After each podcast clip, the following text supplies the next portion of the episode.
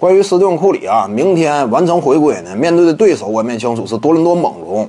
而一谈到多伦多猛龙呢，我们就能够想起啊，上赛季在总决赛的舞台之上，斯蒂芬·库里啊展现出的是一种什么样级别的风采？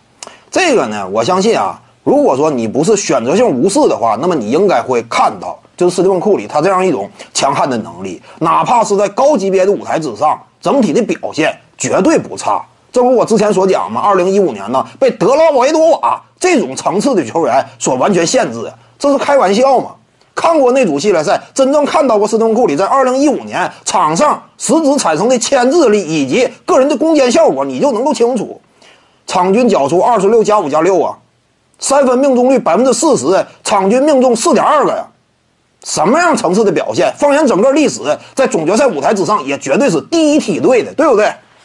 你在这种情况之下呀，呃，什么总决赛 MVP，呃，投票零票啊，这就是整个总决赛 MVP 这一奖项颁发历史之上一个绝对的污点，这是不可思议的，对不对？给一个以防守著称的这么一位球员呢，所谓限制勒布朗詹姆斯，詹姆斯更多还是因为周围帮手啊相继倒下，对不对？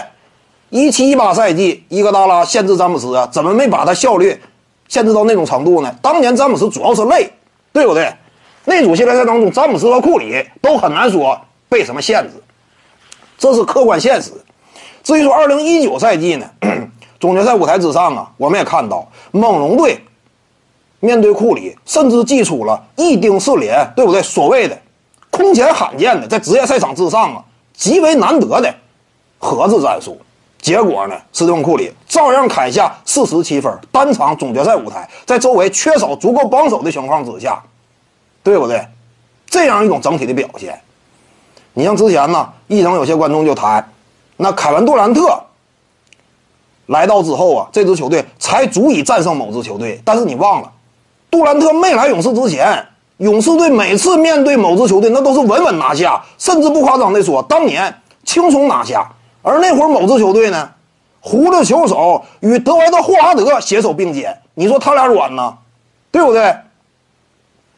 再有一点呢，说什么总决赛舞台之上没有凯文·杜兰特了之后，这支球队才输的，你错了。为什么这么讲？没有凯文·杜兰特，这是其一；再者呢，就是勇士队遭遇了大面积的伤病，这是现实。再者呢，就算说把杜兰特拿出去。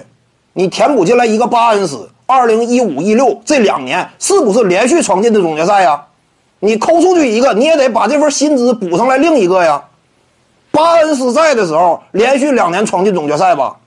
而且二零一六赛季啊，有些观众一整就提那组系列赛那组西决是克莱汤普森天神下凡，汤普森作用当然突出，但你仔细看那组系列赛啊，斯蒂芬库里表现差吗？他是整组系列赛当中效率最高的。场均出手二十次，砍下二十八分。那组系列赛当中的库里，凯文杜兰特整体效率远远低于那组系列赛的斯蒂芬库里。你要认清楚这点。当时各自率领各自的球队，就把对手干掉的吗？在总决赛舞台之上，在缺兵少将的情况之下，二比四输给对手不算太丢人，因为毕竟猛龙队人员齐整，这是现实。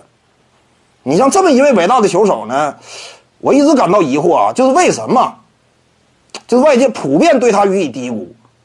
你我来讲呢，是采取一个客观的态度。有些观众一整就提呀，啊支持这个支持那个，就好像当年我说周琦一样，我对周琦一直以来都是很很很看好的。为什么？就算外界都埋汰他损他，但是这个球员呢，国内数一数二，对不对？已经拔尖了，非常优秀。为什么我得跟风，就一定得说人家坏话呢？斯蒂芬库里也是这样，外界看低我就一定得看低吗？我只是采取一个客观的观察态度，对不对呢？徐静宇的八堂表达课在喜马拉雅平台已经同步上线了，各位观众要是有兴趣的话呢，可以点击进入到我的个人主页当中，在专辑页面下您就可以找到它了。